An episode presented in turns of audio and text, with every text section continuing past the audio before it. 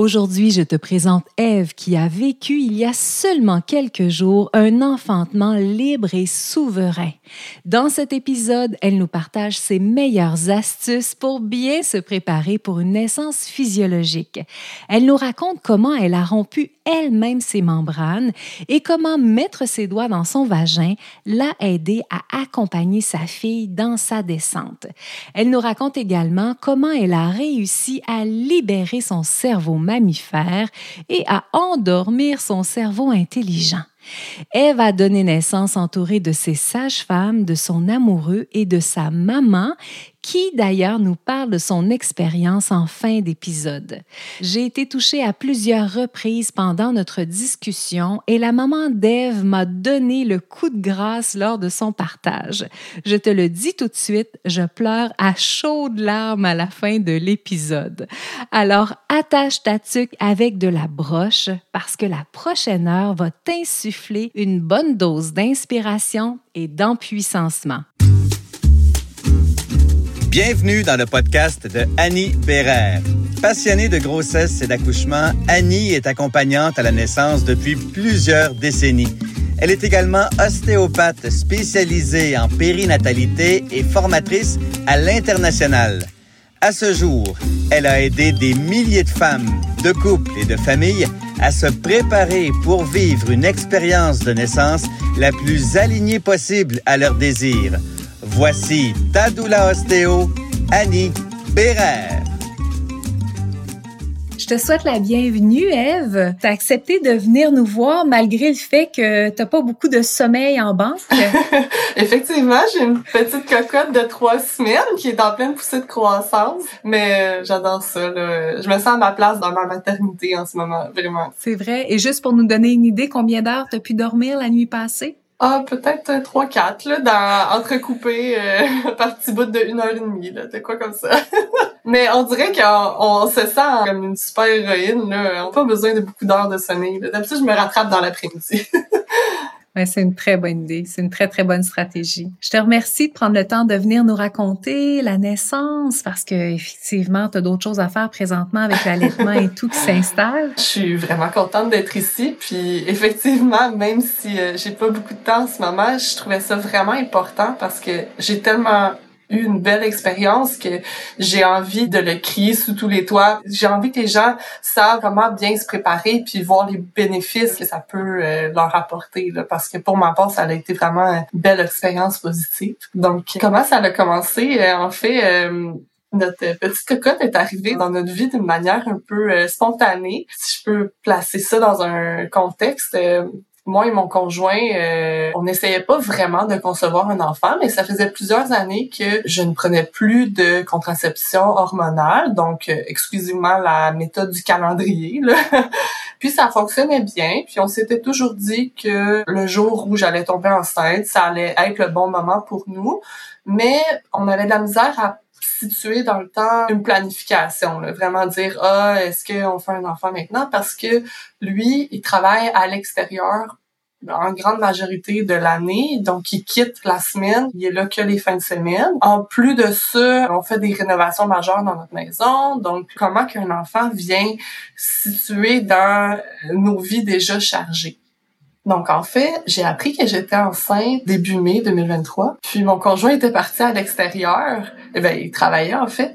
J'ai décidé d'attendre qu'il revienne de travailler pour pouvoir lui annoncer parce que j'étais pas capable de lui dire euh, par téléphone. Et j'étais vraiment stressée parce que au fond de moi, ma première réaction c'est que j'étais heureuse, mais j'avais très peur de sa réaction parce que c'était totalement une surprise. Euh, j'ai attendu qu'il revienne de travailler le vendredi, donc j'avais attendu deux jours. Là, j'étais assez euh, nerveuse. Puis quand je lui ai annoncé la nouvelle, j'ai dit "Est-ce que t'es content Puis il m'a répondu "Ben, je voulais que ce soit une surprise, donc c'est bien réussi." Puis par la suite, on a calculé, tu sais, euh, ok, bon, conception en avril, je suis enceinte en mai, donc là, elle arriverait dans nos vies en janvier. Puis, ça concorde exactement avec le même moment que mon conjoint est en congé. euh, qui est dans son trou de travail saisonnier en fait. Donc lui, il arrête en décembre puis il recommence en mars. Donc ça nous laissait quelques mois à la fin de ma grossesse, puis quelques mois après mon accouchement. Donc là, moi, j'ai vu ça comme un signe tout de suite. Je me suis dit, waouh, cet enfant-là, elle a vraiment choisi son moment elle voulait être dans nos vies, elle nous a choisi comme parents, nous a choisi, s'est dit bon, ils veulent pas planifier, mais moi je vais leur rendre la vie facile, je vais trouver le bon moment pour eux. Ce que je me suis rendu compte aussi, c'est que ça faisait plus de deux ans que je faisais la méthode du calendrier, puis ça avait toujours été très efficace. Puis cette fois-là, j'avais ovulé cinq jours plus tôt qu'à mon habitude, ce qui est vraiment pas croyable parce que habituellement, tu sais, je voulais pas mal tout le temps euh, au milieu de mon cycle. Donc là, j'étais comme, wow, OK, elle nous a vraiment choisi. Donc, pour ma part, j'ai jamais vécu ce stress-là des 12 premières semaines de, oh, est-ce que je vais perdre mon enfant? Est-ce que je vais faire une pause couche? Tu sais, il y a tout un petit stress de, on l'annonce pas parce qu'on sait pas, tu si le bébé est bien accroché. Moi, j'ai jamais ressenti ce stress-là parce que j'avais vraiment confiance en mon bébé puis j'avais vraiment la certitude qu'elle nous avait choisi, qu'elle avait choisi son moment, elle avait vraiment le désir de faire partie de notre famille. Puis euh, tout de suite, j'ai eu confiance en mon enfant, en mon bébé. Puis j'ai senti un lien très fort avec elle dès le départ. Même si on savait pas que c'était une petite fille. Là. Je parlais beaucoup à mon bébé. sais, Je lui disais euh, ça va bien aller, on va faire ça ensemble. Euh. La première chose que j'ai faite lorsque j'ai appris que j'étais enceinte, c'est que je me suis tout de suite inscrite à la maison de naissance. J'ai tout de suite fait ma demande. Même si je l'avais pas annoncé à mon conjoint, je savais que les places étaient très limitées. Je savais que le jour où j'allais tomber enceinte, je voudrais un suivi sage-femme absolument parce que pour moi, l'hôpital c'est pas un lieu réconfortant, c'est pas un lieu que je me sens bien. Souvent, je me sens perdue un peu, beaucoup de personnel. Euh, souvent, l'établissement est un peu comme un labyrinthe pour moi, donc c'est pas euh, un lieu rassurant pour moi. Donc, j'avais vraiment ce désir-là de donner naissance en maison de naissance. Puis aussi, le choix était logique pour moi de désirer un accouchement naturel parce que ce qui est spécial, c'est que dans ma famille, on a vraiment une historique de femmes qui accouchent très rapidement. Donc la plupart d'entre elles n'avaient pas eu le temps d'avoir recours à de l'anesthésie. Ma grand-mère, mes tantes, ma mère avaient toutes donné naissance très rapidement sans complications. Donc euh, pour moi, c'était le choix logique parce que je me disais, si je m'attends à avoir la péridurale puis que je l'ai pas, puis que là, je suis pas capable de gérer, je vais me sentir, euh, je vais perdre mes repères. Donc, je voulais vraiment me préparer comme il faut à un accouchement naturel. Pour moi, je le voyais vraiment comme me préparer à un marathon finalement, ça a été plus un sprint, là. Mais oui, je le voyais vraiment comme ça, me préparer euh, à un, une compétition sportive. Tu sais, on s'entraîne, on se prépare, euh, il y a des préparations mentales. Donc, c'est vraiment comme ça que je le voyais. Puis, de la manière que ça a commencé pour moi, c'est euh, en écoutant beaucoup de récits de naissance positifs. C'est d'ailleurs comme ça que j'ai euh, connu au Paléo. Moi, ça faisait partie de ma préparation. Là. Écouter des récits de naissance positifs, ça me permettait de savoir quel type de scénario peut arriver. Ça me permettait aussi de savoir quel type d'outils que les gens utilisaient. Je souhaitais vraiment que mon conjoint soit très bien parce que lui, il savait pas du tout à quoi s'attendre. Puis je savais que moi, à un certain moment, j'avais besoin d'éteindre mon cerveau intelligent, de vraiment être capable de me laisser aller puis pour moi, ce qui me rassurait, c'est de savoir que mon conjoint était bien préparé. Donc en fait, j'ai décidé de faire la préparation au paléo plus pour mon conjoint que pour moi. Mais finalement, ça a été utile pour moi aussi. au final, c'est lui qui a utilisé les outils. Qu'est-ce qui est important de mentionner, c'est que j'avais deux accompagnants à mon enfantement. Il y avait ma mère et mon conjoint. Donc, ma mère aussi avait pu regarder quelques-uns des vidéos, notamment euh, jongler avec la douleur en équipe. Donc, ça, ça a été très utile parce que là, j'avais deux super accompagnants, super bien préparés. Là. Ça a vraiment été euh, très bénéfique. Évite les si j'avais su en connaissant à l'avance toutes les étapes importantes jusqu'à la fin de ta grossesse. Rendez-vous dans la description pour télécharger dès maintenant ton calendrier pour une grossesse facilitée et bien organisée. As-tu eu des doutes à un moment donné d'inviter ta maman à ton accouchement? Y a-tu un moment donné où tu t'es dit, eh, je sais pas si c'est une bonne idée ou c'était clair pour toi que c'était parfait comme team? C'était clair pour moi que c'était parfait comme team parce que Ma maman, elle est euh, infirmière de formation, donc là, en ce moment, elle est retraitée, mais ma maman, c'est comme euh, ma meilleure amie, c'est vraiment la première personne que j'appelle quand il se passe quelque chose dans ma vie, c'est vraiment mon pilier. Donc, euh, c'était très rassurant pour moi de l'avoir avec moi. Puis dis-moi, il y a beaucoup de familles qui vivent énormément de pression de la part de leur famille lorsqu'ils décident de donner naissance avec des sages-femmes en maison de naissance. Là, ta maman étant infirmière, est-ce qu'il y a un moment donné où elle a essayé de te convaincre d'abandonner ton accouchement en maison de naissance? Pas du tout. Elle était super fière de moi. Elle était même un peu euh, enviante parce qu'elle aurait aimé ça le vivre elle-même. Comme je disais au départ, euh, les femmes de ma famille, incluant ma mère, ont toutes accouché très rapidement. Donc, elle n'avait pas eu recours à la péridurale. Donc, euh, elle aurait vraiment souhaité accoucher en maison de naissance. Même si elle a été infirmière, elle a ce côté-là un peu spirituel, puis confiante, tu sais, de l'accouchement physiologique. Notre corps est fait pour ça. C'est pas interventionniste, là, comme on peut le penser, là, comme beaucoup de personnes dans le domaine médical, c'est pas son cas. C'est plus euh, au niveau euh, des autres personnes de mon entourage. Euh, certains amis peut-être qui avaient vécu des accouchements un peu plus traumatiques en milieu hospitalier, peut-être ils comprenaient moins parce que eux, selon leur vécu, ben, ils s'étaient fait dire si le médecin avait pas intervenu, mais ben, mon bébé serait mort. Donc, pour eux, c'était plus difficile à comprendre j'ai reçu certains commentaires comme ah mais là tu sais pas à quoi t'attendre tu vas voir laisse-toi la porte ouverte c'était dans la bienveillance tu sais mais je sentais que les je me sentais incomprise un peu. C'est pourquoi aussi pendant ma grossesse je me suis fermée un peu au niveau de mon entourage puis je me suis plutôt rapprochée de ma famille tu sais. J'ai vraiment cherché à me créer cette bulle là avec des gens qui me comprenaient qui étaient dans la même vibration que moi si je peux dire. Je pense que c'est quelque chose d'important aussi en grossesse, on peut se sentir stressé rapidement,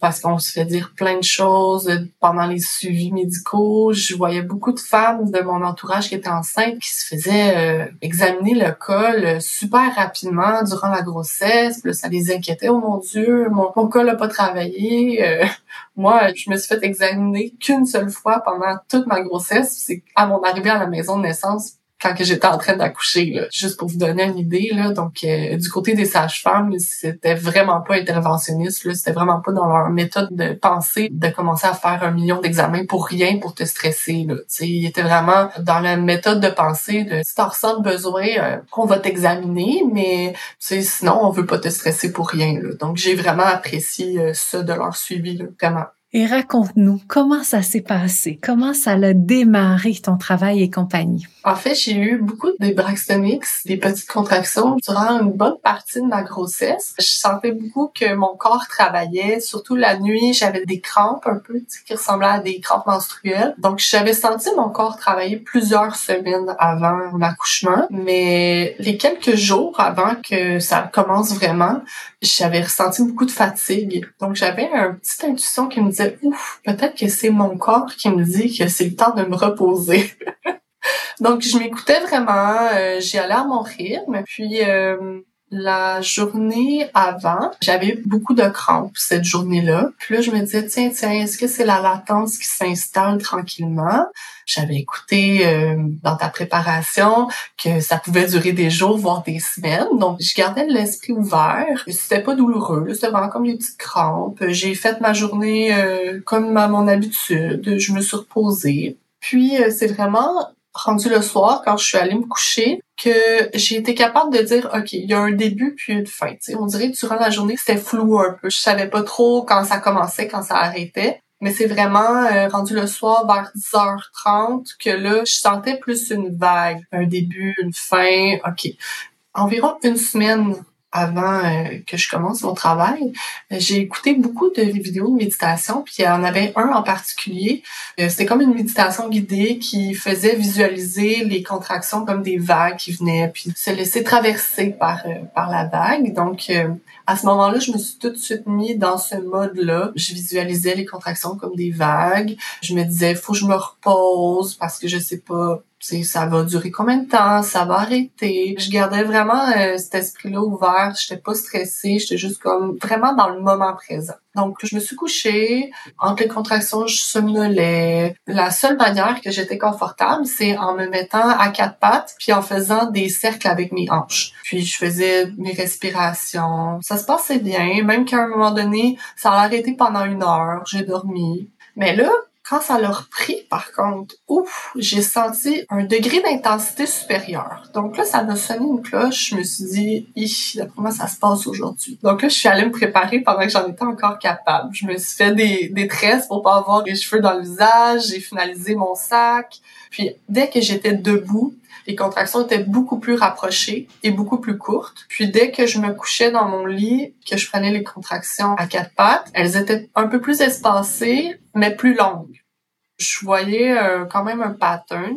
Donc j'ai continué comme ça la nuit euh, à somnoler entre mes contractions. Puis euh, mon conjoint dormait dans une autre pièce parce que je ronflais beaucoup à la fin de ma grossesse. Ça fait partie des symptômes. oui, absolument. C'est ça, j'avais laissé mon conjoint dormir euh, parce que je me disais si ça se passe aujourd'hui, euh, je veux qu'il soit reposé. Par contre, à 4h30 du matin, il m'entend je trouve que je fais pas mal de bruit. c'est lui qui dort plus parce que mes contractions commencent à être plus intenses, je commence à rentrer dans mes sons en haut, mais toujours très dans le moment présent. Je visualise que je me laisse traverser par les contractions, puis je suis encore euh, capable de gérer, là, de les calculer. Donc à ce moment-là, j'étais hésitante, mais je décide d'appeler ma sage-femme qui est de garde, même si c'était 4h30 du matin, juste pour savoir euh, qu'est-ce qu'elle me conseillait de faire pour la suite. Là, elle me dit que elle trouve que mes contractions sont pas assez régulières parce que lorsque je suis couchée, elles sont à une certaine euh, distance, lorsque je suis debout, elle dit quand c'est pas assez régulier, même si c'est intense, ça peut être encore la latence. Donc, elle dit je préfère que tu te reposes encore. Euh, je commençais à avoir des nausées à ce moment-là. Elle me dit, prends des cravoles, essaie de te reposer, tu sais. Fait que je fais ça, je l'écoute. Finalement, euh, le cocktail de, de euh, a fait que mes contractions se sont distancées un peu. Donc là, j'étais plus comme aux 10-15 minutes. Donc j'arrivais vraiment à me rendormir là, entre chaque contraction. Donc j'ai pu vraiment me reposer. Par contre, c'est vers 7h30, je me suis réveillée parce que là, l'intensité a vraiment grimpé d'un cran. J'arrivais plus à calculer mes contractions. Donc, j'appelle mon conjoint pour qu'il puisse euh, les calculer à ma place parce que là, je savais plus j'étais rendue à combien de minutes. Je sentais qu'ils étaient rapprochés puis j'arrivais pas à les calculer. Ma sage-femme m'avait dit, euh, rappelle-moi lorsque tes contractions vont être aux 5 minutes pendant une minute depuis au moins une heure. Mais là, moi, j'avais dormi, puis là, je me réveille, on monte euh, d'intensité. Mais là, je suis aux trois minutes. Dans ma tête, je me dis, je peux pas faire ça pendant une heure. Fait que euh, j'ai hmm. besoin de solutions, j'ai besoin de bouger. Faut qu'on embarque dans un autre euh, mode. Donc là, elle me dit, ben écoute, si tu sens que c'est le moment, venez à la maison de naissance. Une petite mise en contexte, j'ai eu un accident d'auto une semaine avant mon accouchement, donc j'avais plus de voiture. Donc là, on a dû prendre le pick-up à mon conjoint comme j'ai mentionné, je prenais seulement mes contractions à quatre pattes.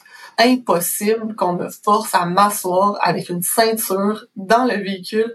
C'était inconcevable pour moi. Donc, j'ai demandé à mon conjoint qui relève les bancs en arrière du pick-up pour que je puisse m'installer à quatre pattes. Donc, euh, c'était la seule option possible dans ma tête. Tu conduiras à la vitesse que tu veux, conduis super lentement si tu veux, mais moi, c'est impossible que je m'assoie même prendre des contractions sur le côté, ça fonctionnait pas du tout. J'arrivais seulement qu'à les prendre à quatre pattes.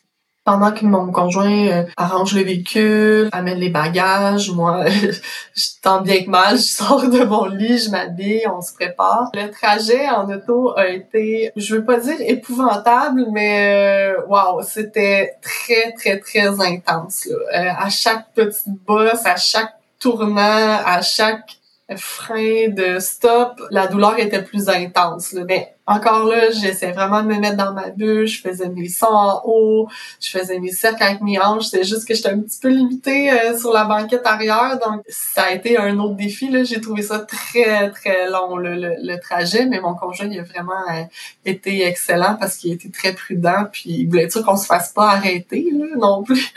parce que c'était pas très euh, légal comment qu'on était installé là. Donc euh, ouais, j'ai trouvé le trajet très long mais toujours j'avais les yeux fermés, j'étais dans ma bulle. On est arrivé à la maison de naissance à 8h30. Puis petit fait cocasse là, j'ai vraiment gardé mes yeux fermés le plus longtemps que je pouvais. Je pense que je les ai ouverts une fois pour embarquer dans le véhicule, une fois pour débarquer du véhicule, puis une autre fois pour enlever mes bottes, tu sais, dans la maison de naissance. Mais après ça, je pense que j'ai eu mes yeux fermés tout le long. Fait que quand on, est ressorti plus tard, j'ai dit à mon conjoint, ah, par où on sort? Puis il dit, tu te rappelles pas quand t'es entré hier?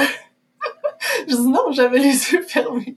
Je savais plus par où j'étais entrée. Donc là, ma sage-femme, évidemment, m'a examiné euh, à mon arrivée. Puis je lui avais demandé euh, de pas me dire de chiffres, mais que je souhaitais avoir des mots d'encouragement sais, me dire euh, oh, continue comme ça, tu fais bien ça, ou euh, il reste encore un petit peu de travail à faire. sais. Je voulais des mots d'encouragement en conséquence de où est-ce que j'étais rendue, mais je souhaitais que mon conjoint sache les chiffres. Je vais vous révéler le punch, j'étais à 7+. Donc, j'étais très avancée. Donc, quand je disais que les femmes de, de ma famille euh, accouchent très vite, je m'attendais pas du tout à ça lorsque je l'ai su par après. Moi, je m'attendais à être à 4-5, début de travail actif. Mais bon, j'étais vraiment euh, avancée. Donc, euh, pour une femme qui s'est fait examiner le, col qu'une seule fois, c'était assez exceptionnel que je sois à, à 7 plus pour un premier accouchement. Et là, elle t'a pas donné cette information-là finalement, ou elle a changé d'idée en voyant que non? Non, elle m'a juste dit c'est super beau, F, continue comme ça. Wow. Elle m'a juste dit ça. Mais par contre, j'ai vu du coin de l'œil quand elle a dit le chiffre à mon conjoint, j'ai vu dans sa face oh my god. Fait que je savais que j'étais probablement plus avancée que je pensais, étant donné qu'on avait fait la préparation, il savait ce que ça voulait dire. On a continué comme ça, on a appelé ma maman, elle est arrivée à peu près une heure plus tard. Puis on s'est vraiment installé dans notre bulle. La sage-femme, elle nous a donné beaucoup d'espace, elle voyait qu'on gérait bien. Puis étant donné que j'avais deux accompagnants, c'était super. J'en avais une qui pouvait me faire les points de pression du sacrum pendant que l'autre me faisait les points de pression de la main. Donc vraiment, je le conseille vraiment avoir deux accompagnants. C'était vraiment super. J'ai adoré euh, les points de pression du sacrum puis euh, de la main. Juste une petite parenthèse, quand on avait pratiqué les points de pression de la main, mon conjoint pesait à peine puis je trouvais ça très douloureux. Puis pendant mon travail, je lui disais plus fort, plus fort. J'étais comme, ben là, je pèse le plus fort que je peux avec mes deux mains, tu sais. J'étais vraiment euh, comme les endorphines, là. C'est fou le pouvoir que ça fait. Puis aussi, euh, qu'est-ce qui était particulier, c'est que j'utilisais beaucoup les sons en haut, tu sais, pour l'expiration, ça m'aidait beaucoup. Mais là, quand l'intensité augmentait, des fois, mon haut, il devenait un « ah ». Mais là, ma maman, tout de suite, elle faisait « oh ». Puis là, ça me ramenait donc là, je faisais oh ah oh. donc je retournais dans mon haut, à me groundait. C'était un petit peu cocasse, mais ouais, c'était ça m'a beaucoup aidé qu'elle fasse ça. Là, elle me ramenait vraiment là, dans mes sons en haut. Puis, euh, ça me ramenait vraiment dans la visualisation de vagues. À un certain moment, ma sage-femme me propose le bain.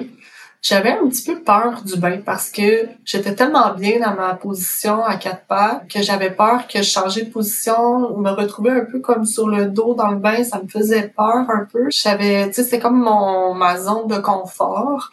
Par contre, je commençais à avoir les bras morts un peu parce que j'avais quand même passé la nuit à, à être à quatre pattes un peu là, donc je commençais à manquer de force ma sage-femme, elle me propose le bain, elle me dit, garde, si t'aimes pas ça, on s'enlève, c'est tout. J'avais des contractions jumelées qu'on appelle. Je... Donc, j'étais tout le temps un peu en contraction, dans le sens que euh, c'est probablement pour ça que mon travail a avancé si vite, c'est que j'avais comme ma vague, la, la grosse contraction, mais quand ça arrêtait, j'avais encore une petite contraction.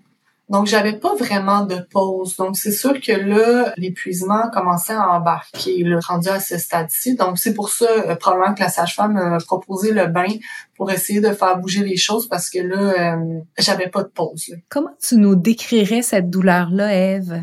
Parce que là, c'est proche de toi, tu viens de donner naissance. Qu'est-ce que tu nous donnerais comme information pour essayer de s'imaginer à quoi ça ressemble? C'est drôle parce que mon conjoint m'a posé la même question quelques jours après mon accouchement. c'est difficile à décrire. Moi, je le ressentais vraiment comme euh, une douleur musculaire comme une grosse crampe, là, mais qui est un peu diffuse. Euh, je le ressentais dans mon ventre, dans mon bas de dos, dans mes cuisses aussi. C'était très diffus. C'est comme ça que je le décrirais, comme vraiment un gros spasme musculaire. Là. Tu sais, des fois, tu as une crampe dans un mollet ou quelque chose comme ça. C'est juste qu'au lieu d'être vraiment localisé à un seul endroit, c'est plus diffus dans ton corps. Là. Tu le ressens un peu partout dans ton corps. Je le ressentais euh, autant dans mon ventre, dans mon bas de dos, puis dans mes cuisses aussi. Je, je le ressentais, ouais. Et là, vous allez vers le bain. Comment tu t'installes dans le bain finalement? Parce que là, tu pouvais plus vraiment être à quatre pattes. Ben, en fait, j'ai réussi à mettre à quatre pattes quand même. Ce qui arrivait, c'est que entre les contractions, j'étais couchée avec mon conjoint derrière moi qui me soutenait. Donc, le fait d'être collée contre lui, ça me faisait vraiment beaucoup de bien de ressentir sa présence, euh, son odeur, tu sais, ça a vraiment euh, libéré un beau cocktail euh, de d'ocytocine. Puis quand la contraction arrivait, je me penchais vers l'avant, puis j'avais un peigne dans ma main que j'écrasais dans le fond du bain avec ma main. Et dans l'autre main, j'avais des points de pression, puis dans mon bas de dos, j'avais les pressions du sacrum. Donc là, j'avais vraiment le, le, le cocktail parfait de, de gestion de la douleur. Puis ce qui est arrivé, en fait, c'est que mes contractions se sont espacées.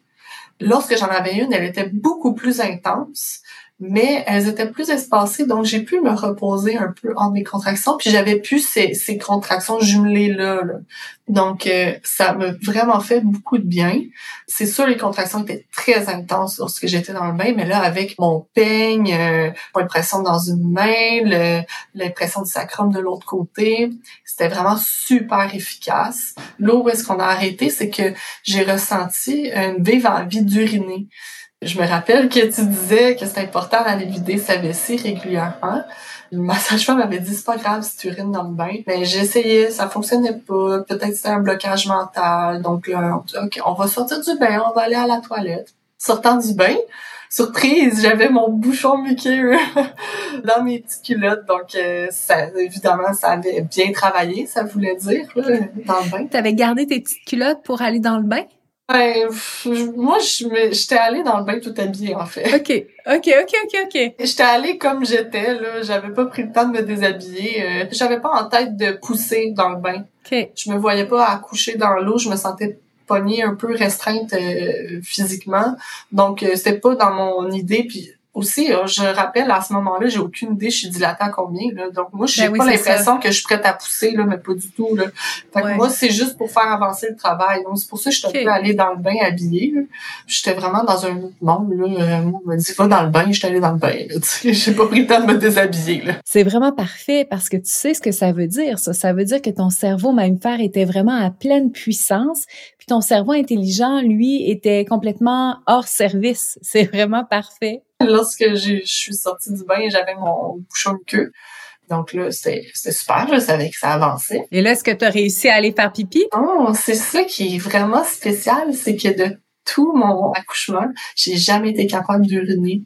Donc là, je sentais vraiment cette, envie très forte d'uriner là qui me gênait beaucoup, mais euh, j'étais vraiment pas capable. Probablement que la tête était placée d'une certaine manière qui faisait que ça faisait une pression, je sais pas, un blocage sur ma vessie, mais j'ai jamais euh, été capable, malheureusement. Mais j'ai essayé.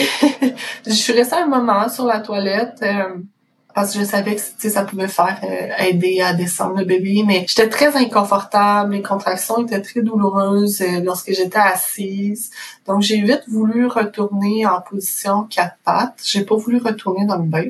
Sauf que là, à la sortie du bain, là, comme je disais, j'avais des contractions jumelées lorsque j'étais en dehors de l'eau. Donc, euh, à ce moment-là, j'ai comme vécu euh, un petit moment, pas de désespérance, mais j'avais vraiment envie de savoir où est-ce que j'étais rendue dans mon travail. Parce que là, je me disais, ouf, c'est intense. J'aimerais ça savoir si je suis à la moitié ou aux trois quarts de mon marathon. Sais, je voulais savoir j'étais rendue où dans ma course là, pour m'encourager. J'ai demandé qu'on m'examine mais ma sage-femme n'était pas là à ce moment-là. J'étais juste avec ma maman et mon conjoint. Donc, ma maman me dit, ben écoute, mets les doigts dans ton vagin, voir euh, si tu sentirais pas la tête. Peut-être que tu es complète, puis peut-être que la tête, elle a commencé à s'engager. Donc, euh, je suis très confortable avec mon corps. Donc, je m'exécute, euh, je mets les doigts dans mon vagin. Je sens quelque chose de mou. Elle dit, ah, c'est peut-être une paroi, tu sais, de l'intérieur de ton vagin. Euh, essaie de mettre tes doigts plus loin, tu sais, un peu plus vers l'arrière. Peut-être que la tête, elle se trouve, plus vers le col. Je fais ça, je mets mes doigts un petit peu plus loin. Là, je sens la tête. Puis je sens qu'elle a des cheveux. Donc là, je dis, oh, elle a des cheveux. Puis là, au même moment, flouche! Donc, le mou que je sentais, c'était ma poche des os. Donc, en mettant mes doigts plus loin, j'ai comme crevé ma, ma poche des os. La sage-femme arrive au même moment. Ça va ici? ma mère a dit, elle vient de crever sa poche des os. Ah, super! Tout le monde était super content. C'était comme la fête dans la chambre, là. Donc, je sentais vraiment que c'était positif. Euh, tu sais, j'avais demandé... Euh, de savoir où est-ce que j'étais rendue dans mon marathon. Donc, je savais ce que ça voulait dire. Je savais que la tête avait passé le col, puis que bébé euh, amorçait sa descente. Là. Donc, le fait de tout savoir ça, ces étapes-là, ça m'aidait beaucoup à m'encourager à savoir, OK, je suis rendue là, donc ça va bien, sais. Puis je m'attendais pas à être rendue là aussi rapidement, en fait. Donc, j'étais vraiment contente. Puis, aussi, quelque chose qui était vraiment particulier, c'est que comme j'étais pas sous aucune anesthésie, donc mon bébé non plus, c'est que je la sentais bouger dans mon vagin. Je sentais sa petite tête faire comme son chemin. Donc, je sentais vraiment qu'on travaillait ensemble. C'était ce moment-là de la descente, ça a vraiment été un moment spécial. À ce moment-là, je ressentais pas vraiment l'envie de pousser, par contre, lorsque je poussais pendant la contraction, je sentais que ça allégeait un peu euh, la douleur. Ça faisait du bien un peu. Donc, ma sage-femme m'avait dit, si ça te fait du bien, écoute ton corps, tu continue comme ça. On est resté comme ça un moment, puis on m'a redirigé vers la toilette pour aider un peu euh, parce que là, le bébé, il s'en va plus comme vers le rectum. Donc, faut pousser un petit peu plus comme dans les fesses à ce moment-là. Donc, ça aide d'être sur la toilette pour euh, un peu diriger sa poussée. Aussi, qu'est-ce que je faisais? Je poussais un peu avec les doigts dans mon vagin pour sentir où est-ce que je poussais, puis sentir la tête se rapprocher. Donc ça, ça m'encourageait. Je sentais un peu plus mon corps à ce moment-là. Donc, euh, oui, c'était spécial, j'avais jamais entendu ça, mais ça s'est fait de manière instinctive, je dirais. Quand le bébé s'est rapproché de l'entrée euh, du périnée, là, à ce moment-là, je sens que ça pousse un peu plus euh, dans les fesses. Donc, à ce moment-là, là, ça fait mal. Parce que pendant ma préparation, j'avais fait des étirements du périnée avec mon conjoint, puis j'avais eu une euh, consultation aussi avec une euh, physiothérapeute périnéale. Puis on avait découvert ensemble que j'avais le périnée très tendu. Donc j'avais fait beaucoup d'exercices de relâchement du périnée, pas des exercices pour renforcer, vraiment des exercices de relâchement. Puis pour moi, ça me crée une sensation un peu quand on a un muscle tendu puis qu'on vient le masser. Tu sais, ça crée une douleur musculaire. Donc là, quand j'ai senti le bébé se rapprocher du périnée, j'ai senti vraiment ce douleur-là vive, vraiment quand on a un muscle très tendu puis qu'on vient le masser. Donc j'étais familière avec cette sensation-là, étant donné qu'on avait fait les massages avec mon conjoint. Donc j'avais pas peur, mais je savais ce qui se passait parce que j'avais eu connaissance de, cette sensation-là avec les massages. Donc là, euh, ouais, j'ai pas ressenti l'anneau de feu. Moi, je l'ai vraiment ressenti comme une douleur musculaire. Tu sais, le sentir mes muscles s'étirer, c'est vraiment plus ça qui euh, que j'ai ressenti. J'ai poussé un moment comme ça sur la toilette. Comme je disais, je sentais la tête de mon bébé, là, je la sentais travailler, là, je sentais qu'elle faisait son chemin. Puis j'ai vraiment senti le mouvement là, quand elle vient pivoter, puis euh, elle pu vraiment comme dans les fesses, si on peut dire, mais qu'elle va vraiment plus vers l'entrée du vagin quand on était rendu là, on m'a dit oh ok, euh, ben peut-être que sur la toilette c'est pas optimal pour euh, donner naissance. Donc si tu veux, on peut se rediriger vers le lit pour pousser à quatre pattes, étant donné que c'était la position dans laquelle je me sentais le plus confortable. Pas de problème, j'étais d'accord avec ça. Par contre, je me suis pas rendue au lit. Donc là, aussitôt levé de la toilette, j'ai fait oh non, je bouge pas d'ici. Donc je me suis installée à quatre pattes en plein milieu de la salle de bain. Je crois que j'avais euh, mon conjoint euh, près de moi, peut-être en arrière de moi. Les sages-femmes se sont mis autour de moi. J'étais vraiment à cheval là, entre la salle de bain puis la chambre. J'étais comme dans le cadre de porte, donc on était un peu pris. Mais jamais on m'a demandé de de me placer autrement. Jamais on me dit ah on n'a pas assez de place ici, viens on va aller là-bas. Non, moi, c'est là que j'étais bien. Les professionnels se sont adaptés à moi, se sont placés autour de moi. Vraiment, euh, j'ai vraiment apprécié ça, euh, tu sais, de pas me sentir euh, forcée, tu sais, de me mettre dans une certaine position. On m'a vraiment euh, laissé libre cours à mon intuition. Donc, si ça a donné que c'était en plein milieu de la salle de bain, ben c'est là que ça arrivait. Lorsque la tête était couronnée, si je peux dire, donc quand la tête arrivait à l'entrée du vagin, là, j'ai ressenti la fameuse poussée réflexe. Donc, là, ce n'était plus moi qui poussais, c'était mon corps. J'ai eu un petit moment de panique, je dirais, parce que je voulais vraiment laisser le temps à mon périnée puis à mes tissus de s'étirer comme il faut parce que j'avais très peur de déchirer. Mais là, rendu à ce moment-là, c'était plus moi qui poussais. Donc là, j'étais j'ai fait d'autres sons complètement. J'étais plus dans les hauts. J'étais vraiment plus dans les sons de... C'était animal, vraiment, là. Je sentais plus que je contrôlais mon corps, en fait. Ça, ça me vraiment euh, frapper, là. Tu sais, je faisais juste une petite poussée. Puis après ça, mon corps, il partait, puis il faisait le reste. Donc, euh, en fait, lorsque la tête est sortie, c'est même pas moi qui ai poussé, c'est mon corps qui a poussé tout seul. Donc, euh, wow, c'était vraiment, euh, je me suis vraiment sentie euh, dans un autre monde parce que j'étais plus en contrôle de mon corps. C'est vraiment un, gros travail de lâcher prise. J'ai vraiment, euh, ouais, j'ai vraiment trouvé ça spécial ce moment-là. Puis l'autre poussée d'après, le corps a suivi tout seul. Donc c'était vraiment un moment incroyable. Vraiment. ensuite, je me suis accroupie comme à genoux parce que j'étais à quatre pattes. Euh, on m'a mis mon bébé sur moi, puis la première chose que j'ai dit, c'est « Oh, ouais, tombée lourde! » Parce qu'on se rappelle, j'avais passé toute la nuit à quatre pattes, donc j'avais vraiment les bras morts. Donc, elle était pas si lourde que ça, euh, mais j'en revenais pas. J'ai ressenti une grosse vague d'amour, vraiment. J'avais plus mal, j'avais le sourire fendu jusqu'aux lèvres. Tu sais, des fois, les, on, on voit les mamans, ils pleurent lorsqu'elles voient leur bébé pour la première fois. Mais moi, je, faisais juste la regarder, puis j'étais...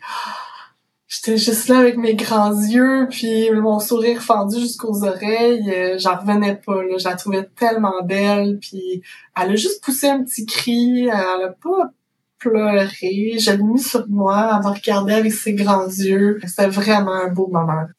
Fait que c'est sûr qu'ensuite, ben, ça finit pas là. Hein. Il y a la délivrance du placenta. On me redirige vers le lit. Moi, encore là, je suis sur mon nuage. Là, je suis comme complètement dans un autre monde. On me dit, concentre-toi sur ton bébé. Euh, le placenta est sorti quelques minutes plus tard.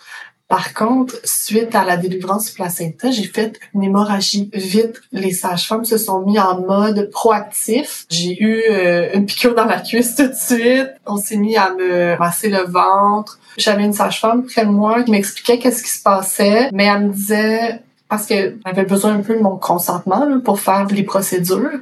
Tu sais, elle était très proactive là, dans le sens qu'il y était plusieurs à s'activer autour de moi. Puis elle me parlait, elle me disait concentre-toi sur ton bébé, visualise que t'arrêtes de saigner. Puis euh, moi, j'étais encore sur mon nuage. J'avais pas vraiment conscience de qu'est-ce qui se passait entre mes jambes. Là. Euh, j'avais pas peur. J'ai visualisé. Puis j'ai arrêté de saigner, donc j'ai vraiment évité de justesse un transfert à l'hôpital, parce que j'étais vraiment heureuse, parce qu'à ce moment-là, j'avais vraiment pas envie d'aller à l'hôpital. Donc c'est sûr, on a regardé mes signes vitaux, on m'a monitoré un peu plus rigoureusement, étant donné que j'avais perdu quand même beaucoup de sang, mais on était encore correct dans leur euh, procédure. J'avais pas super mal, je sentais que j'étais enflée, tu sais, je sentais que oui, je venais de donner naissance, euh, mais je sentais pas que j'avais déchiré nécessairement, j'avais pas de douleur vive euh, ou quoi que ce soit. Finalement, j'ai eu une petite déchirure de 1 degré, j'ai eu quelques points, donc quelque chose de très euh, tolérable ça s'est bien passé. par la suite, c'est sûr, il y a eu des petits points de suture, mais ça s'est passé assez rapidement encore là. Vraiment, pour les gens qui hésitent euh, à l'accouchement euh, en maison de naissance, euh, vraiment, le service est 5 étoiles. À la minute que le placenta a été livré, on m'est arrivé avec un beau plateau de fruits frais avec du fromage. Tiens, reprends des forces, maman. instantanément, après l'accouchement, je me sentais tellement comme une guerrière, là. Je viens de faire ça. Tu sais, je viens de réussir à faire ça. Pour moi, l'hémorragie, ça me passait 15 pieds par-dessus la tête. J'étais pas allée à l'hôpital. Mon bébé est en santé. Euh, tout s'était bien passé. J'en revenais pas. Je savais même pas il était quelle heure. Je savais même pas il était quelle journée. J'étais juste wow. Tu sais, pour moi, j'avais pas eu conscience du temps qui avait passé ça a duré au complet euh, six heures environ. Donc, euh, mhm. euh, j'ai su par après que j'avais poussé pendant 45 minutes environ. Donc, ce qui est quand même rapide là, pour un premier bébé. Puis je me rappelle que quelques minutes après, j'avais mon bébé sur moi, puis j'ai regardé mon conjoint, toujours avec mon grand sourire, puis mes yeux pleins d'étoiles. J'ai dit, je suis tellement fière de moi, puis je suis tellement fière d'elle sais, j'étais fière de mon bébé qu'on ait fait ça ensemble. Tu sais, je chantais vraiment que, tu sais, je parlais au départ de la confiance que j'avais envers mon enfant. Je sentais vraiment que j'y avais fait confiance dans cet enfantement-là, puis qu'on avait travaillé ensemble, tu sais. Je disais, c'est la seule fois que j'ai pleuré, je suis venue les yeux pleins d'eau, puis j'ai dit, je suis fière de moi, c'est ça, c'est un grand sentiment de fierté que j'ai senti. Ouais. Je me sentais vraiment invincible, en fait. J'ai su par après que du côté de mon conjoint puis ma mère, ça avait été plus stressant que je pensais. Moi, j'étais vraiment dans ma bulle, mais eux, euh, tu sais, ils ont vu ça euh, sous un autre œil.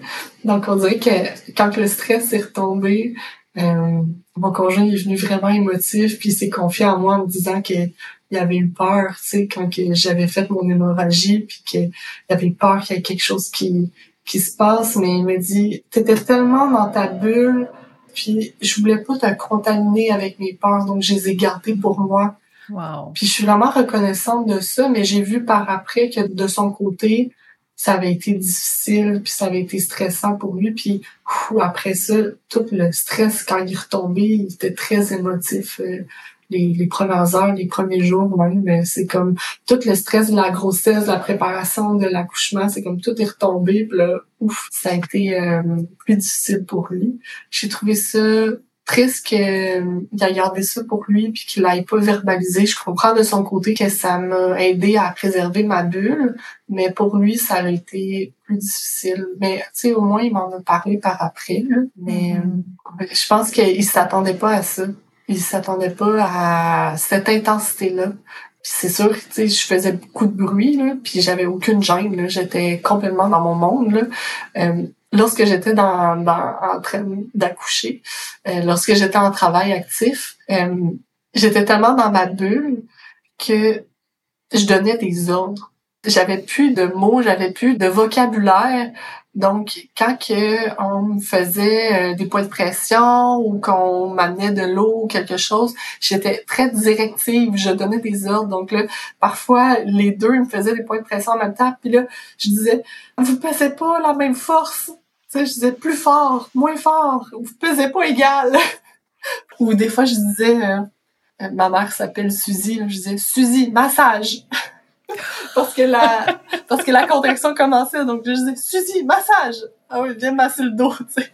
Mais j'avais plus le vocabulaire j'étais juste ultra directive. C'est complètement signe que ton cerveau intelligent était à off puis t'étais juste comme dans ton cerveau mammifère. Ah t'étais plus dans il faut que je sois poli faut que je sois une bonne personne. Ah non j'étais plus là j'étais plus le pantoute. Ouais fait que ouais, c'était drôle ça le, le, petit côté euh, eux autres eux autres ils trouvaient ça drôle là. ils se ben regardaient puis regarde là elle qui nous donne des ordres mais je me rappelle à un certain moment la sage-femme est arrivée pour euh, montrer les pressions sur les hanches parce qu'on me faisait les pressions sur le sacrum. Euh, donc, elle a voulu juste faire une démonstration pour voir si ça allait me soulager. Puis j'ai juste tapé sa main puis j'ai dit non. elle fait OK, je vais faire ouais, il faut pas être susceptible quand on aide une femme en travail parce que ce qui est important, c'est de trouver vraiment ce qui la soulage le plus. Là. Si je peux ajouter un petit quelque chose encore sur le suivi sage-femme, une chose que j'ai vraiment appréciée, c'est que bon, c'est sûr, on, est resté pour la nuit parce que euh, on voulait monitorer. Euh, me monitorer, étant donné que j'avais perdu beaucoup de sang, on voulait s'assurer que j'étais capable de me lever, aller à la toilette sans faire de chute de pression. Donc, on est resté pour la nuit. Puis le lendemain, à, notre départ, euh, la sage-femme a vraiment pris le temps de s'asseoir avec nous, puis revenir un peu sur l'événement, l'hémorragie, tu être certaine que je les avais pas trouvées trop euh, invasives, trop dans notre bulle. Tu elle nous a dit, avez-vous des questions à savoir pourquoi on a fait cette procédure-là? Euh, comprenez-vous pourquoi on a été proactif comme ça? Toi, François, mon conjoint, comment tu t'es senti dans cette situation-là? Est-ce que tu as envie d'en parler? Tu sais, elle a vraiment pris le temps j'ai trouvé que le côté santé mentale était très important pour eux, pour pas qu'on en ressorte de là avec des traumas. Euh, Ça, j'ai vraiment trouvé ça délicat de leur part. Euh, Peut-être c'est un peu oublié là, dans les suivis euh, médicaux, le côté santé mentale, je pense que c'est vraiment important. Quelque chose qui m'a vraiment aidé, c'est la préparation mentale. Quand que je parlais à mon entourage que je désirais un accouchement physiologique, naturel, il y en a beaucoup qui disaient ah ben moi j'ai essayé, mais finalement je l'ai pris. Ou des mamans enceintes qui disaient euh, je vais essayer de pas la prendre, puis si jamais j'en ressens le besoin, je vais la prendre. J'ai un peu de doute à savoir si c'est possible de réussir un accouchement physiologique naturel en partant avec cette idée-là de ah on va voir, tu sais. Je pense que ça prend vraiment une préparation parce que moi à aucun moment j'ai pensé désirer avoir la péridurale ou désirer vouloir aller en milieu hospitalier pour être soulagée. J'étais tellement mindée dans ma tête que peu importe ce qui arrivait, j'allais gérer, que j'allais me laisser traverser par la douleur. Je me sentais vraiment comme un vaisseau. J'étais plus là, donc j'étais comme c'est mon corps qui vit ça. Je me laisse aller là-dedans, puis jamais j'ai eu la pensée de oh, je suis capable de gérer, il faut que j'aille à l'hôpital. Mais j'étais tellement prête mentalement à me laisser traverser par ça. J'avais fait beaucoup de préparation mentale, comme la visualisation des vagues. Ça a été un outil vraiment primordial, dans le fond, dans ma, dans ma préparation. Ensuite, bon, là, les outils de la gestion de la douleur, au final, c'est plus pour tes accompagnants que pour toi parce que toi, t'es plus là. Mise à part, je te dirais, comme toutes les étapes. Tu sais, par exemple, tantôt quand tu disais de connaître toutes les étapes, je pense que ça, c'est important de le savoir. Vraiment, parce que là, moi, à chaque fois que je, je passais à une autre étape, ben je savais j'étais rendue où. Tu sais, j'avais pas besoin qu'on me le dise. Donc, ça m'encourageait. C'est drôle parce que cette vidéo-là, dans ma préparation à l'accouchement, à la naissance, parfois il y a des femmes qui me disent ah, oh, je sais pas si je vais l'écouter parce que j'ai peur que ça me fasse peur de savoir à l'avance les étapes. Et c'est tout le contraire. Ouais, ouais, je suis totalement d'accord avec ça. Je pense que, en tout cas pour ma part, plus j'en savais, plus je me sentais préparée, plus je me sentais en confiance. Tu des fois, il y a, y a, des femmes qui disent ah si j'en sais trop, ça va me stresser. Pas en savoir assez, ça peut être stressant aussi parce que là, il t'arrive quelque chose puis tu sais pas qu'est-ce qui t'arrive. Fait que là, tu t'es pris de panique. Là. Non, moi je suis plus dans la méthode de penser que plus t'en sais, plus c'est rassurant. Absolument. Surtout les choses qui sont dans la physiologie. Tu sais, peut-être pas trop vous casser la tête à tout savoir, toutes les complications, ça moins, mais vraiment ce qui est dans la physiologie, je pense que ça, sincèrement, c'est, ça fait une différence. Parce que quand tu nommais tantôt, par exemple, que ça poussait très fort dans tes fesses, quand on ne sait pas que c'est normal, on panique parce qu'on se dit, ça y est, je vais être la première femme de l'humanité dont le bébé va sortir par là, là. Oui, exactement. Mais moi, je le savais parce que j'avais écouté tes vidéos. Donc, euh, j'étais comme, waouh, c'est super le fun que ça pousse dans mes fesses. Ça veut dire que je suis rendue là, tu sais. Donc, c'est super encourageant, là. Sentir aussi qu'est-ce qui se passe dans ton corps, c'est important parce que là, imagine si t'es gelé puis là, tu sais pas c'est quoi qui se passe comment tu es censé pousser euh, au bon endroit. J'ai vraiment senti que je poussais différemment là, quand le bébé descendait vers les fesses, puis après ça, quand il était plus vers le périnée, je poussais pas de la même manière. Moi, je pensais que quand on enfantait, on faisait juste pousser, tu sais, puis non, non, et c'est plus... Euh, plus tricky qu'on pense. oui, oui, absolument. Il y a une direction, puis cette direction-là change. Oui, puis j'ai vraiment senti le mouvement de la tête quand ça l'a shifté. Là. Ça, ça m'a impressionné parce que je l'avais vu dans le vidéo. Puis j'étais comme, ah ouais, le bébé, il fait cette trajectoire-là. Quand je l'ai senti dans mon corps, j'étais capable de visualiser le chemin qu'elle faisait. Ça, euh, ouais, ça, j'ai vraiment trouvé ça spécial. Ouais, je m'attendais pas à ça. Magnifique. Merci beaucoup, Eve, d'avoir pris le temps de venir nous raconter euh, toute ton expérience. Ça fait plaisir. C'est sûr que hum, je veux vraiment euh, partager euh, mon récit le plus possible parce que une des raisons de mon succès, ça a été la préparation, puis je trouve ça vraiment important.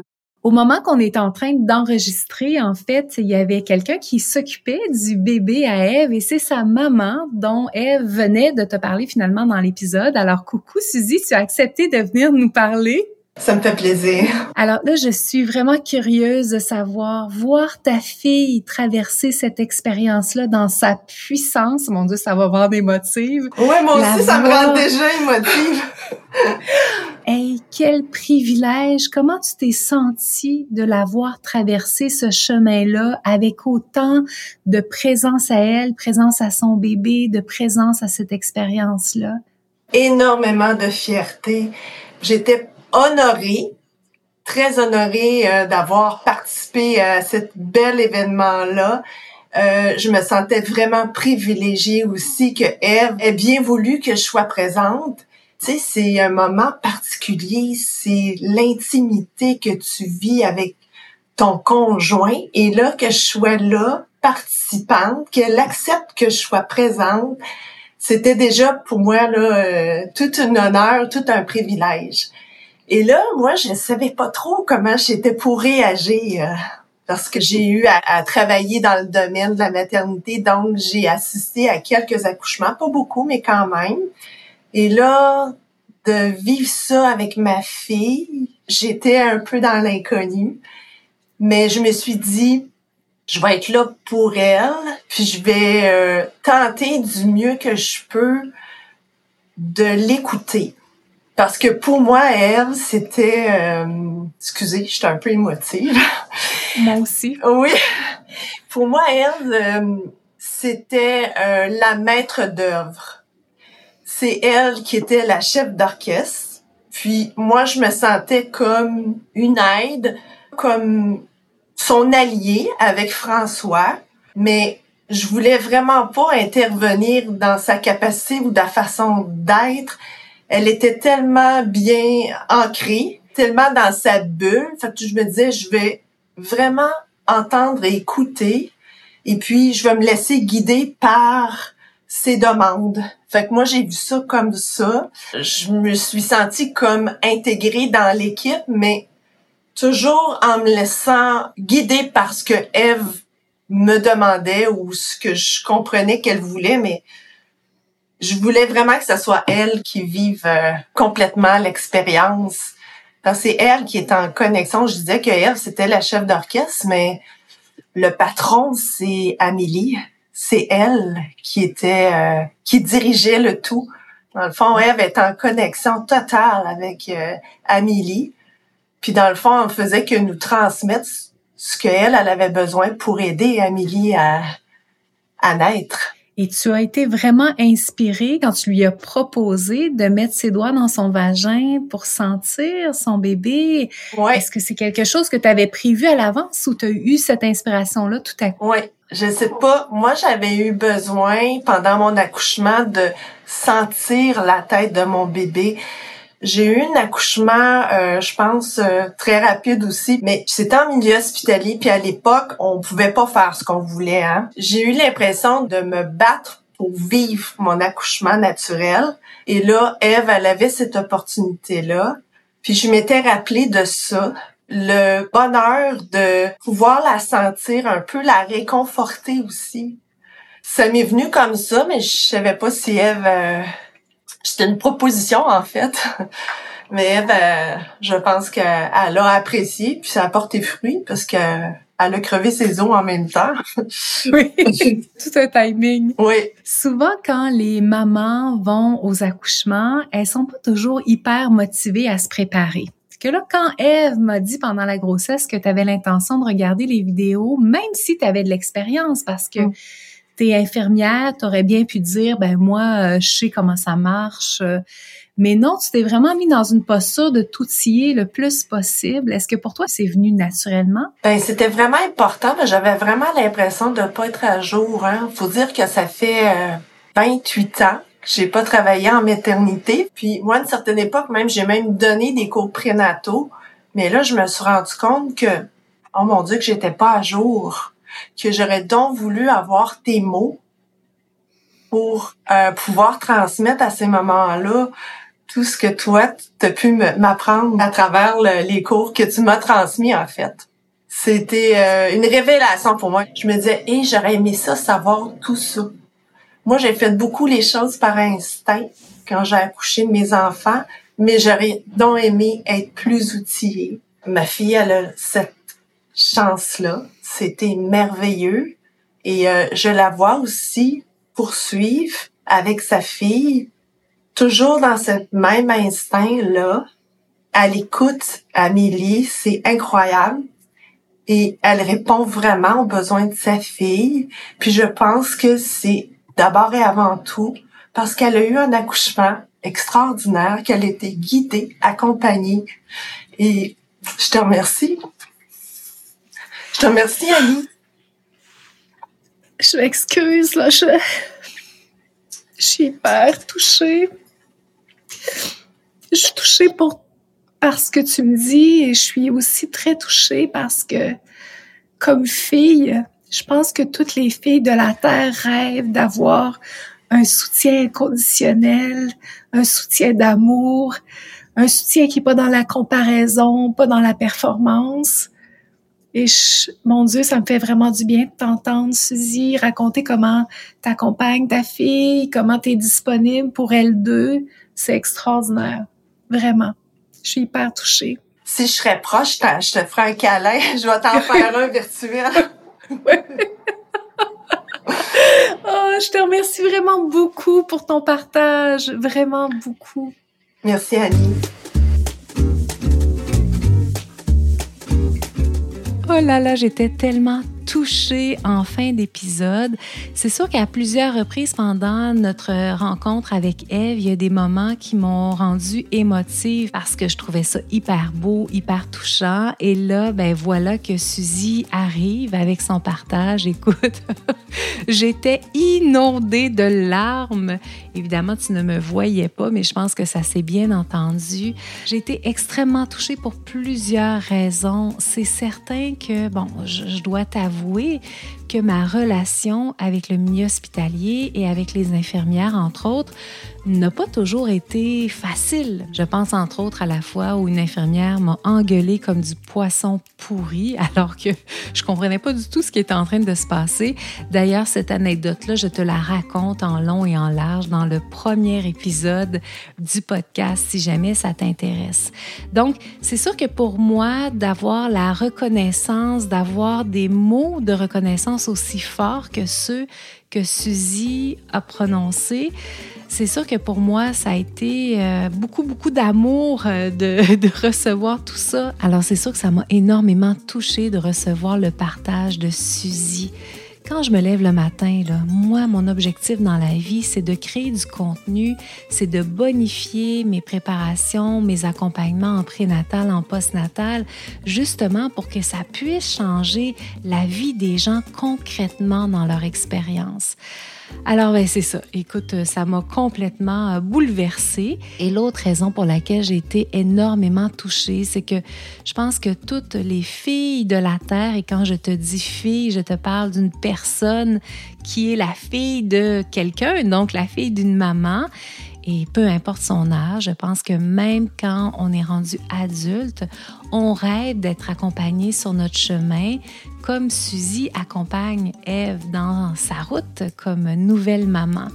Et je vous entends souvent dans mon bureau me parler d'à quel point pour vous c'est difficile d'avoir une maman qui, malheureusement, pour toutes sortes de raisons, n'est pas capable de vous offrir cette qualité relationnelle-là dans le fait que vous êtes en train de porter, par exemple, un enfant, que vous êtes en train de donner naissance ou même en postnatal. Et ça aussi, ça m'a beaucoup touchée. Je pense que probablement que ça a été ton cas aussi à quel point c'est inspirant et je t'invite vraiment à écouter et à réécouter ce partage-là de façon à pouvoir peut-être t'en inspirer dans quelques années quand toi aussi tu deviendras grand-maman parce que la roue tourne et beaucoup plus rapidement que ce à quoi on s'attend. J'avais envie aussi de revenir sur certains éléments du partage extraordinaire que Eve nous a offert, énormément de pépites encore dans cet épisode dans lequel elle nous a donné beaucoup d'astuces concrètes. Je voulais revenir avec toi sur le fait qu'elle n'arrivait pas à uriner pendant son accouchement. Donc, c'est sûr qu'idéalement, il faut aller souvent vider notre vessie pendant qu'on donne naissance parce que la vessie est complètement, complètement collée sur l'utérus et que lorsque la vessie se remplit, automatiquement, elle va prendre de l'espace qui ne sera pas disponible pour le bébé. Et ce n'est pas tout parce que la vessie et l'utérus sont entre autres maintenus par des ligaments qui sont communs. Donc, c'est important parce que si ta vessie devient vraiment trop pleine et que ton bébé manque d'espace à cause de cela, ça va fragiliser les ligaments qui maintiennent les organes dans ton petit bassin.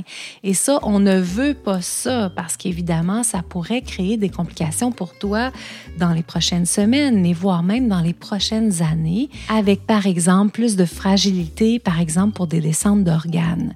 Donc, si pendant la naissance de ton bébé, tu n'arrives pas à uriner, c'est très important d'en parler à la personne qui est jumelée avec toi pour les soins. Donc, ça peut être ta sage-femme, ça peut aussi être ton infirmière.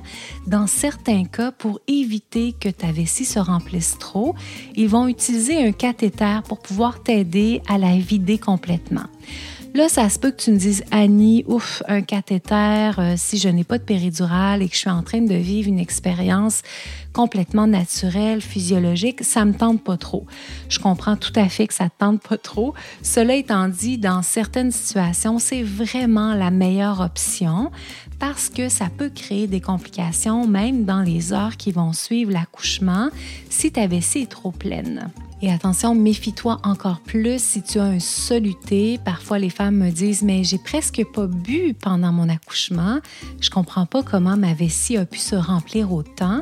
Alors, si tu as un soluté, bien entendu qu'il y a de l'abondance de liquide qui entre dans ton système, même si tu ne bois pas tant que ça. donc, c'est vraiment un élément auquel il faut faire attention parce que les risques qui sont encourus en lien avec ça sont importants. Dans le cas de Eve, la naissance de sa fille a été relativement rapide. C'est sûr qu'elle a fait quand même un bon début de travail à la maison, mais ça n'a pas été excessivement long.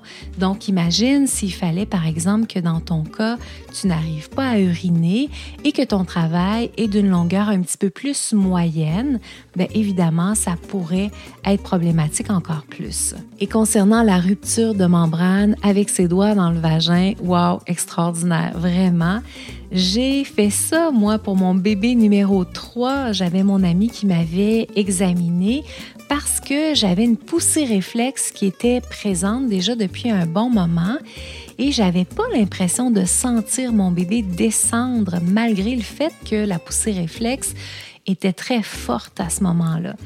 Et mon amie m'examine puis elle me dit Mais Annie, c'est pas ton bébé qui présentement stimule ton périnée. Tu as vraiment une bonne bulle de liquide amniotique qui a pris de l'avance à l'intérieur de ton vagin. Et c'est cette bulle de liquide amniotique-là qui s'appuie présentement sur ton périnée et qui te donne cette sensation de pousser réflexe-là qui était quand même assez désagréable quand on sait que finalement, ça donne pas grand-chose. Alors à ce moment-là, mon ami m'avait dit, ben, écoute, si tu veux rompre tes membranes, vas-y, mets tes doigts à l'intérieur de ton vagin, puis simplement écorche la membrane pour pouvoir la rompre toi-même expérience de fou, la gang. C'est vraiment hot de sentir la membrane qui est gorgée de liquide amniotique et de pouvoir la rompre par nous-mêmes. Alors donc, si tu es dans une situation où ce genre d'expérience-là est possible pour toi et que ça te tente, mais sache que c'est possible. Maintenant, petit retour sur toutes les étapes, à savoir pourquoi c'est important de bien les connaître, les étapes de tout l'accouchement, mais surtout des sensations à l'intérieur l'intérieur de ton corps. C'est hyper pertinent parce que ça va vraiment t'aider à mettre ton cerveau intelligent à off. Puis on le sait, le cerveau intelligent, c'est vraiment le casse-pied de service lors de l'accouchement, qu'on a vraiment besoin qu'il se mette en mode silencieux de façon à pouvoir t'aider à libérer ton instinct. Et de connaître chacune des sensations que tu vas traverser va t'aider justement à lâcher prise, un, et deux, va t'encourager. Parce que plutôt que de sentir une sensation et de dire Oh non, c'est quoi cette affaire-là encore, une nouvelle affaire, c'est donc pas le fun, au contraire, ça va faire comme yes, je suis rendu là, voilà ce que ça donne, c'est-à-dire que mon bébé, par exemple, est rendu plus bas puisque j'ai des indices qui me permettent de savoir que ça a bien progressé. Si tu as été inspiré par les vidéos de visualisation dont Eve nous a parlé, je t'ai mis les références dans la page de l'épisode. Si tu as envie donc de te familiariser avec toutes les étapes d'un bel accouchement physiologique, de bien visualiser le processus de façon à vivre l'expérience en pleine conscience, si tu as envie d'avoir toute l'information dont tu as besoin, des outils pour catalyser ton instinct, un mode d'emploi pour bien libérer ton cerveau mammifère et évidemment, comme on le disait il y a quelques minutes, endormir ton casse-pied de cerveau intelligent qui nous rend pas très service lors de l'accouchement, je te propose de venir me rejoindre dans mon programme La méthode au paléo. Si tu as envie de découvrir mon accompagnement en mode gratuit, je te rappelle que tu peux t'inscrire dès maintenant aux 11 clés pour une naissance facilitée Aussitôt que ton inscription sera faite, tu auras directement accès à la formation. Si tu as envie d'entendre parler de quatrième trimestre et de postnatal, je t'invite à te joindre à la formation gratuite Les super pouvoirs de ton bébé. Des astuces incontournables pour bien accompagner ton bébé dans ses premiers mois de vie. On parle ensemble du sommeil, de la plagiocéphalie, de la motricité libre, des réflexes archaïques et de bien d'autres sujets hyper pertinents. Donc, je t'invite à aller dans la description de l'épisode. Tu y trouveras le lien pour pouvoir t'y inscrire dès maintenant. Si tu aimes le podcast Enfanter librement sans se faire accoucher, je t'invite à aller sur ta plateforme d'écoute préférée pour mettre un beau 5 étoiles au podcast. Je te souhaite une magnifique J'espère que dans le ici et maintenant, elle est douce, elle est bonne pour toi, qu'elle est pleine de petits et de grands bonheurs et j'ai déjà hâte de te retrouver dans le prochain épisode.